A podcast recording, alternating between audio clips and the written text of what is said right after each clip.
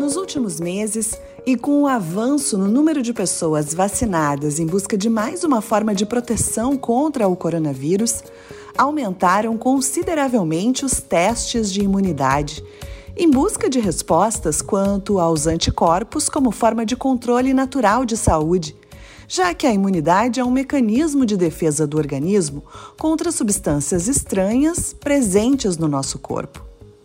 E você sabia que o controle da imunidade é imprescindível para controlar também diversas doenças? E ainda é importantíssimo como fator de prevenção para evitar outras tantas?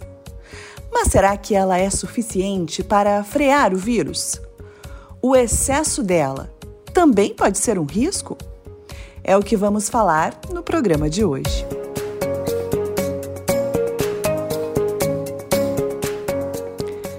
Sejam bem-vindos! Eu sou a jornalista Débora de Oliveira e este é o Reunidos Cast, uma forma que o Grupo Reunidos encontrou de se reunir com vocês e agregar conhecimento aos seus principais questionamentos sobre saúde e bem-estar.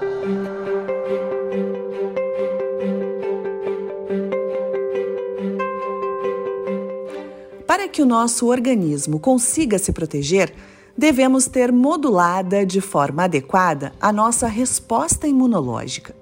Mas alguns fatores podem contribuir para que a disfunção aconteça, como algumas doenças, falta de alimentação adequada, uso de alguns medicamentos, são alguns exemplos. E são esses fatores que nos deixam mais suscetíveis às infecções, o que popularmente chamamos de imunidade baixa. Por isso é tão importante detectar o que desencadeia isso e, se possível, tentar reverter essa situação, buscando uma defesa e um equilíbrio do organismo. E é sobre isso que vamos conversar hoje com o médico infectologista Dr. Marcelo Bitello, mestre em saúde coletiva e professor do curso de medicina da Unicinos. Bom, doutor, nós temos a imunidade presente nas pessoas saudáveis e também aquela que se manifesta de acordo com algum indivíduo invasor no nosso organismo, agindo como defesa, né? Como se classifica uma e outra? Uhum. Nós temos a imunidade inata, que é uma imunidade com a qual a gente já nasce com ela, tá? E essa imunidade ela impede a entrada do microorganismo, do vírus, da bactéria, do fungo no nosso corpo. Uma, e uma dessas, dessas barreiras que a gente tem pode ser a própria pele. A pele ela serve como parte do sistema da imunidade inata. O suco gástrico também do estômago, ele também ele acaba destruindo e matando bactérias e micro-organismos que podem ser ingeridos por via oral, tá? Uh, e também a imunidade inata, ela pode ser mediada por células também, por exemplo, os macrófagos, só que eles não são especializados. Eles sabem que tem um agente, eles vão ali e tentam matar ele, aquele agente ali, aquele microorganismo, aquela bactéria do jeito dele. Mas ele não é específico, diferente já da imunidade adquirida.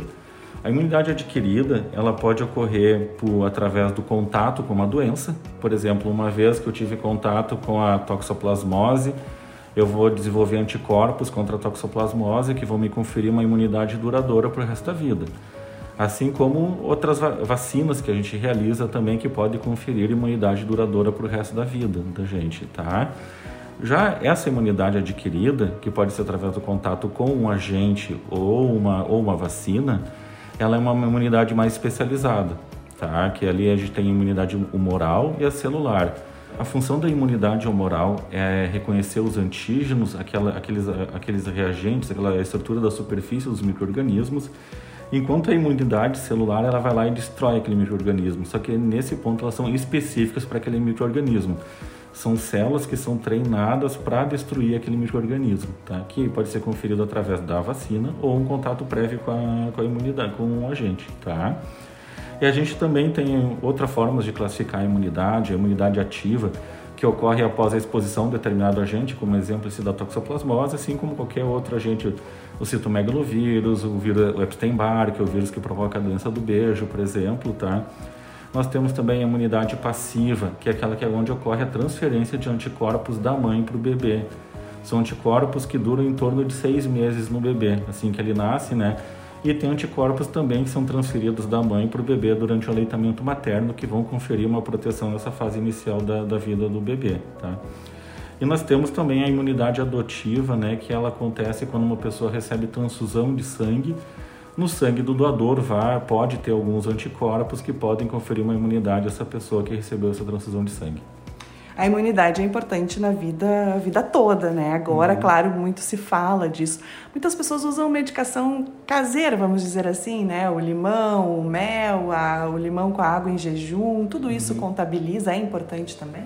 Eu sempre falo para os pacientes, como ele fala, como é que eu vou melhorar minha imunidade? Hábitos de vida saudáveis e alimentação saudável, tá? Qualquer suplemento vitamínico ou de alimentação específica, sim, só se a pessoa tiver necessidade de alguma suplementação, senão é alimentação saudável e hábitos de vida saudáveis. É, não adianta ficar vendo na internet as indicações, comprar achando que está fazendo um bem para sua saúde. Né? Não, não dá. Até porque tem pessoas que têm que já têm doenças crônicas, por exemplo, pacientes com diabetes. São pacientes que eles vão ter uma imunidade baixa por causa do processo inflamatório que o diabetes causa no organismo, né? Pacientes com câncer são pacientes que, vão, que podem ter imunidade baixa, paciente que está fazendo quimioterapia, também radioterapia, eles vão ter imunidade baixa.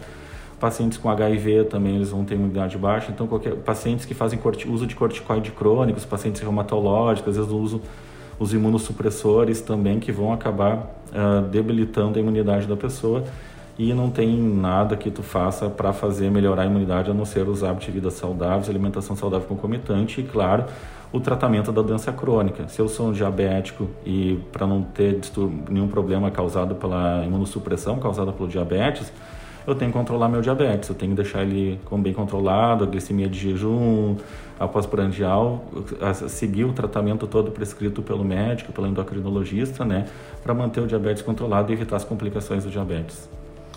Doutor, nós temos uh, a inata adquirida, como o senhor falou, celular, ativa, passiva, transferência adotiva, que são alguns tipos de imunidade, né? E como funciona a produção de anticorpos, que é conhecida como resposta imune? Uhum. Os anticorpos eles vão ocorrer através da, no caso da, da imunidade, essa que foi adquirida, né? Que pode ser por vacina, ou contágio com a doença, né? O vírus, ele vai, o vírus, a bactéria, o fungo, né, o parasita, né, ele vai ter contato com algumas células especializadas do microorganismo do nosso corpo e o nosso corpo vai aprender, olha, isso aqui pode me, pode me causar doença. E aí ele vai aprender, ele vai reconhecer como é que é a estrutura desse agente e com isso ele vai, ele vai produzir anticorpos contra esse, contra esse agente, anticorpos específicos. E aí ele vai saber toda vez que ele tiver contato novamente com aquele agente, aqueles anticorpos vão agir diretamente naquele agente lá, matando ele. Daí. O nosso próprio corpo reconhece esse hum. agente estranho ou reconhece, reconhece aquele que já passou por ali em algum momento. Isso. A primeira vez ele vai ver, não, tem algo aqui que vai me deixar doer, que vai me adoecer. E depois que ele aprende a reconhecer esse ali, aí ele sempre vai, quando entrar, ele já vai reconhecer e já vai conseguir liquidar esse, esse agente, né? E claro, às vezes, quando essa imunidade é causada pela vacina, né, é uma forma da pessoa, o sistema imune da pessoa aprender a reconhecer o agente antes dela adoecer. E a gente consegue reconhecer a nossa imunidade baixa sem ser através dos exames ou só com os exames a gente consegue o controle adequado da nossa imunidade? É, no geral, não tem exame para avaliar a imunidade. Tá? O que a gente tem depende do que a gente está avaliando. Né? Por exemplo, um paciente com HIV, eu sei que o vírus do HIV ele vai agir lá no linfócitos TCD4 do, do paciente. E esse linfócito, esses linfócitos faz parte lá da, da, da imunidade adquirida, lá da imunidade celular, tá? Então, eu vou monitorar os linfócitos TCD4 do paciente com HIV, porque eu sei que o vírus HIV age especificamente nesse linfócito, tá? Então, não tem exame específico, assim, depende do que, é que eu quero avaliar de que agente que eu estou falando, tá? No geral, para avaliar se uma pessoa está com imunidade baixa, tem alguns exames básicos que a gente faz, né? Ah, um hemograma para ver se o paciente tem algum, alguma alteração em leucócitos, assim, para inferir que pode ter alguma coisa, né? Mas principalmente a questão dos sintomas, né? O paciente que está tendo doenças infecciosas de repetição, por exemplo, há muito herpes de repetição, paciente tendo herpes zoster, que, que os, os mais antigos chamam de cobreiro de repetição também, infecções virais de repetição, muito resfriado, muita sinusite, muita pneumonia, muita infecção urinária, pode ser um indício já de, de algum distúrbio que está causando a queda da tua imunidade, está adoecendo por outros agentes, tá?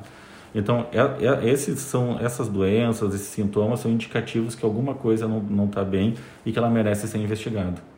Quando uma criança começa a ir para a escolinha e ter contato com outras crianças, o que uma pega, todas pegam, né? Uhum. É sinal de que eles ainda estão em formação da sua imunidade ou não tem a ver com, com, uhum. com essa questão? É, tudo depende da faixa etária da criança, né? Claro, quanto mais nova a criança, quanto mais contato ela tiver com outras crianças e também vai dependendo das condições de higiene, né? E a gente sabe que uma criança pequena ali que começa a caminhar ali com um ano de idade, né? ela não sabe que não pode tocar no coleguinha, que tem que higienizar a mão, que ela não que tem um objeto no chão, ela não tem ainda Tudo discernimento que não pode pôr na boca, né? Então ela, a criança ela passa a ter mais contato com esse com com os antígenos que a gente chama, né, que são superfícies dos microrganismos, dos germes, dos vírus e bactérias, né, passa a ter e aí com isso o corpo dela começa a aprender que tem que na, naquela naquelas superfícies tem alguma coisa que pode fazer ela adoecer e provocar anticorpos. E aí tudo vai depender do sistema imune da criança. Claro, quanto mais imaturo, as habilidades de defesa do organismo são menores, ela vai ter uma tendência maior a adoecer se for um agravo, por exemplo, uma doença que provoca diarreia nas crianças, tá? E como as crianças elas não têm esse controle, essa separação dentro de uma escolinha, por exemplo, numa, numa escola de educação infantil, né? Elas podem acabar e vai ocorrer, pode ocorrer esses surtos, que a gente chama surtos comunitários dentro da escola, né? Numa turma específica, uma turma lá de 10 crianças, 10 crianças com diarreia, por causa disso daí. E o emocional, doutor, ele também pode se refletir na nossa imunidade? Sim, uh, parece, parece lenda urbana, mas é verdade, tá? O, a questão do estresse, tá? Ele também afeta na imunidade. A gente tem que pensar que a gente, nós estamos no século 21, mas se a gente for pensar lá nos primórdios, nos homens das cavernas, tá? O estresse, ele era uma, uma proteção do indivíduo. O cara se deparava, o homem das cavernas se deparava com um leão, um urso, ele precisa ter, ele precisava ter aquela reação de estresse com liberação de adrenalina, dopamina no organismo dele para ele reagir de forma rápida àquele estresse que ele estava tendo, porque o urso ia matar ele, né?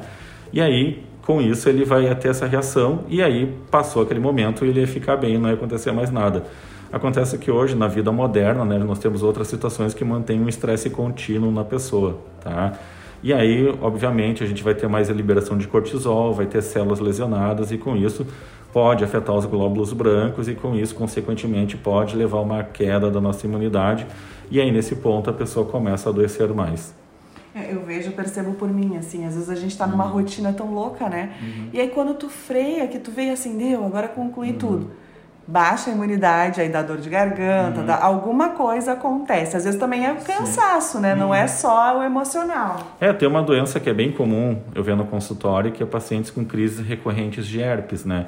Herpes labial, principalmente, sempre está associado com o período de estresse. Por exemplo, tem um paciente que já atendi diversos pacientes, mas, por exemplo, o paciente lá que trabalha no, em mercado financeiro, chega final de mês, eles têm que fechar balanço, é um estresse 24 horas por dia, quando passa passou aquele momento lá de fechamento de balanço, estresse, cobrança, cobrança, aí, aí vem e estoura o herpes na, na, na, face do paciente, daí, né?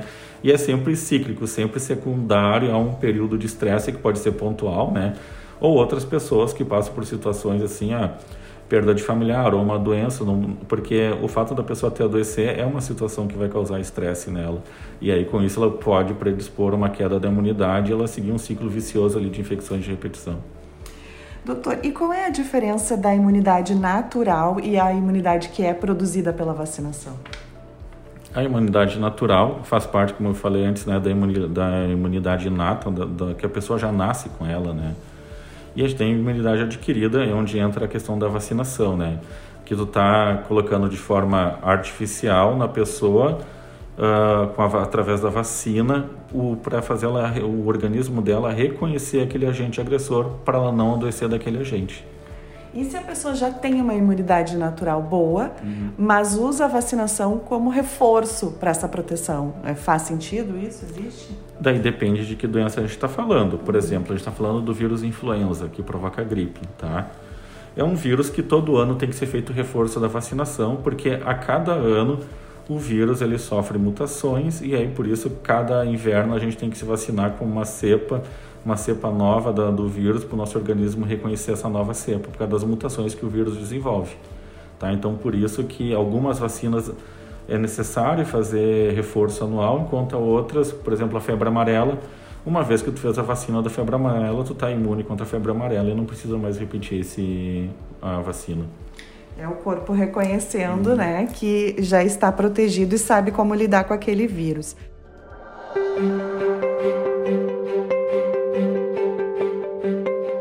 Em maio deste ano, a Organização Mundial da Saúde divulgou um relatório reconhecendo evidências de que a infecção natural poderia gerar proteção semelhante à vacinação contra sintomas de Covid-19, pelo menos até aquele período de estudos. Mas que, mesmo assim, devemos reforçar os cuidados através da vacinação, tendo em vista que a duração dessa imunidade e a proteção contra reinfecções ainda não estão bem estabelecidas. Na, na relação ao Covid, a gente pode ir por etapas nessa explicação, tá? Uma coisa é a imunidade que a pessoa desenvolve contra a Covid pelo fato de ter adquirido a doença. Quando a pessoa adquire a doença do Covid, ela vai ter contato com toda a estrutura do vírus, do Covid. Todos os antígenos de superfície que o vírus tem, todas as proteínas a pessoa vai ter contato. Porém, a gente conhece aí um 18, 18 meses, aí, quase dois anos de pandemia. Nós sabemos que tem pessoas que têm quadros leves de Covid, outros casos moderados e quadros graves. Obviamente, a pessoa que teve um quadro grave, ela vai ter um contato maior, ela pode acabar desenvolvendo mais anticorpos do que uma pessoa que teve um quadro leve. E a pessoa que teve um quadro leve, ela pode não desenvolver anticorpos o suficiente para manter ela imune durante um período de tempo contra a Covid daí. Por isso é que tem inúmeros casos de pacientes que já tiveram Covid uma vez e positivaram de novo o PCR, tá? Ou teste de antígeno contra a Covid, porque ele não chegou a formar anticorpos o suficiente para ficar imune, imunizado e nunca mais ter, ter a Covid, tá? Da mesma forma como a vacina da Covid, nenhuma delas tem 100% de eficácia, nenhuma delas vai, tu faz uma vez, tu fica imune e nunca precisa mais repetir ela, tá? É mais uma forma de proteção. É mais uma forma de proteção. Então, como ela também não tem 100% de eficácia, não significa que todos que realizarem a vacina do, do Covid, eles não vão ter Covid, tá? Eles vão ter Covid, mas hoje os estudos mostram, assim, que pessoas que, que fizeram a vacina, ela, se elas tiverem Covid, a, a, a, tendência maior é que elas vão ter um quadro leve, um quadro oligossintomático, e outras nem vão saber que tiveram de novo, tá? As pessoas vacinadas. Já as pessoas que, que tiveram Covid e fizeram vacina, eles vão ter uma proteção maior, tá? E, tam, e é outra coisa também que gera muita dúvida, tanto é que o CDC, que é o órgão americano, que seria a Anvisa americana, publicou recentemente que pessoas recuperadas de Covid e não vacinada têm cinco vezes mais chance de, de apresentar um novo teste para Covid positivo do que uma pessoa do que uma pessoa vacinada. Ah, tá? é? Isso.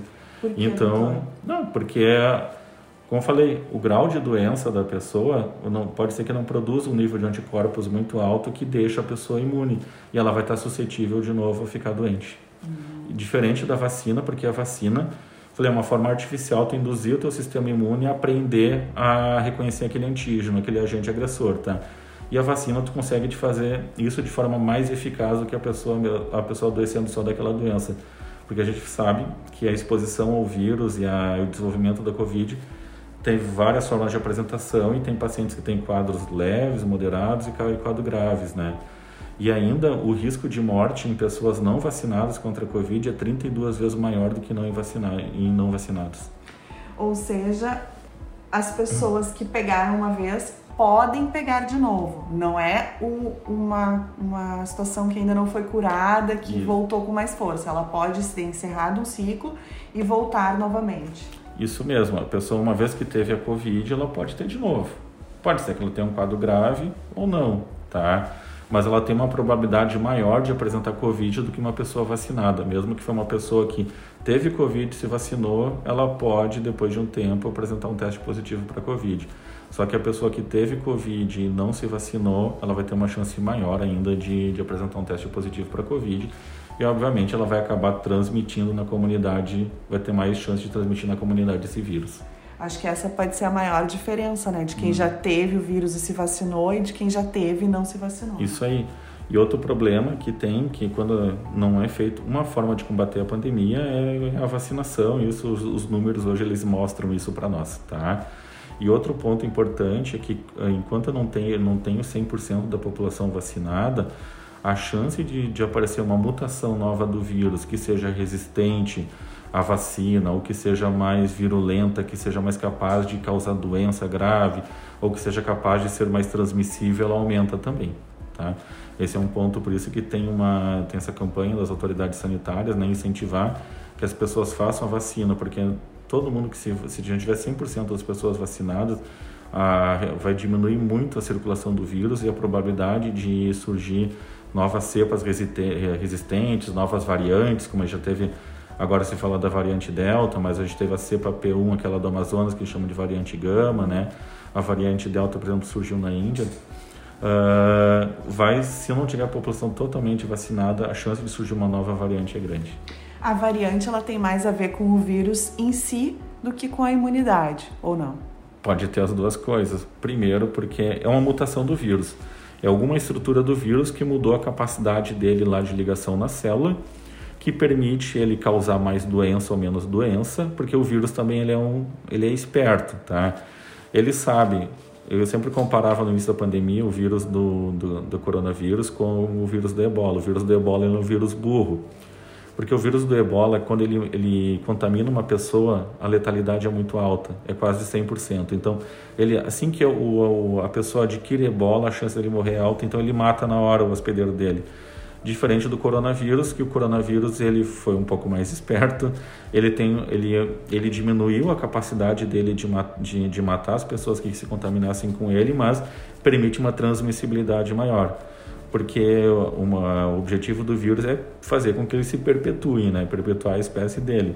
Então ele vai fazer com que morram menos pessoas, mas que mais pessoas ficam doentes causa pelo, pelo, por esse agente quem não quiser se vacinar tem que assumir que está se colocando em risco, né? Sempre, né? Porque quem mesmo se a pessoa já teve a doença, não significa que a doença conferiu um número de anticorpos suficiente para deixá-la imune por mais tempo, tá? E, e outra, que a pessoa tá, ela está sujeita a adquirir uma, infecção pelo Covid e adquirir uma infecção grave e a óbito, que é hoje a realidade dos pacientes internados que a gente tem, hoje a grande maioria são pacientes não vacinados. E hoje a gente tem pacientes que, que não vacinados por opção, que internaram, foram grave para UTI, e quando saem da UTI, a primeira coisa que eles estão fazendo é pedindo que querem fazer a vacina.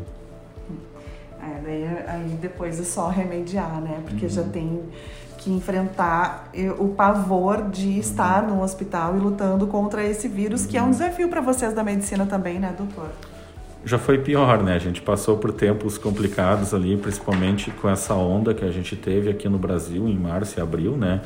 Que foi um período ali de, de grande trabalho para todos os profissionais de saúde, todo, todos ficaram sobrecarregados, né? E a, e a gente só não teve mais, a gente não teve perdas entre os profissionais de saúde porque felizmente nós tivemos a vacinação dos profissionais de saúde que começaram em janeiro desse ano, tá?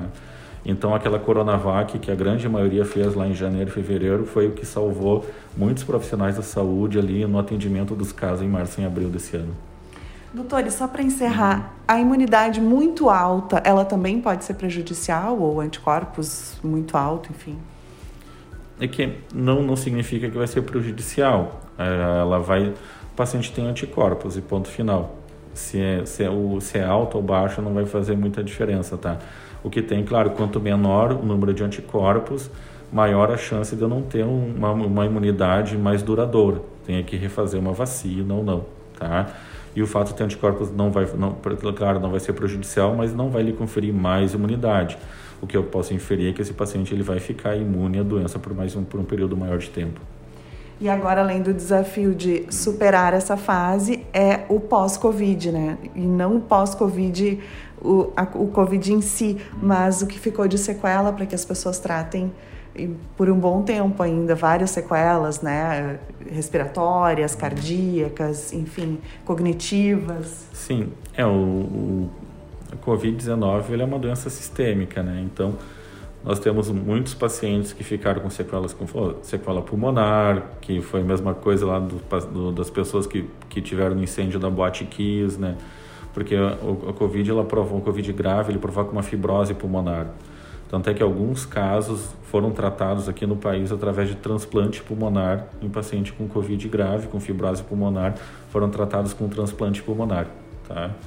Uh, teve caso de paciente com distúrbio neurocognitivo também causado pela Covid, sequelas neurológicas, não só por causa do Covid, mas também por causa do grande tempo em ventilação mecânica em que o paciente fica sedado, ele fica naquele coma induzido, e aí com isso a musculatura atrofia, o corpo desaprende como é que caminha, como é que se engole, né?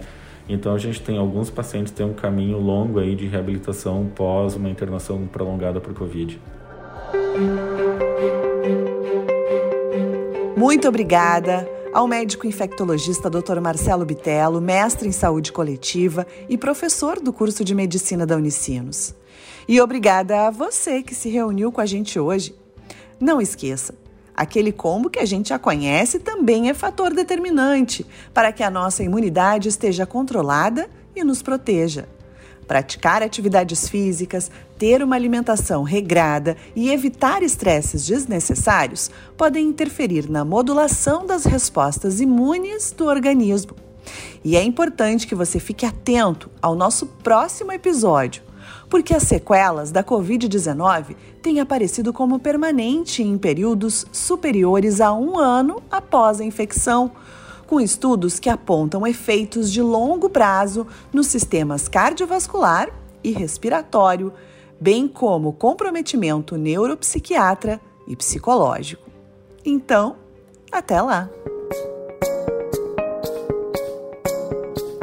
Este podcast é uma realização do Grupo Reunidos.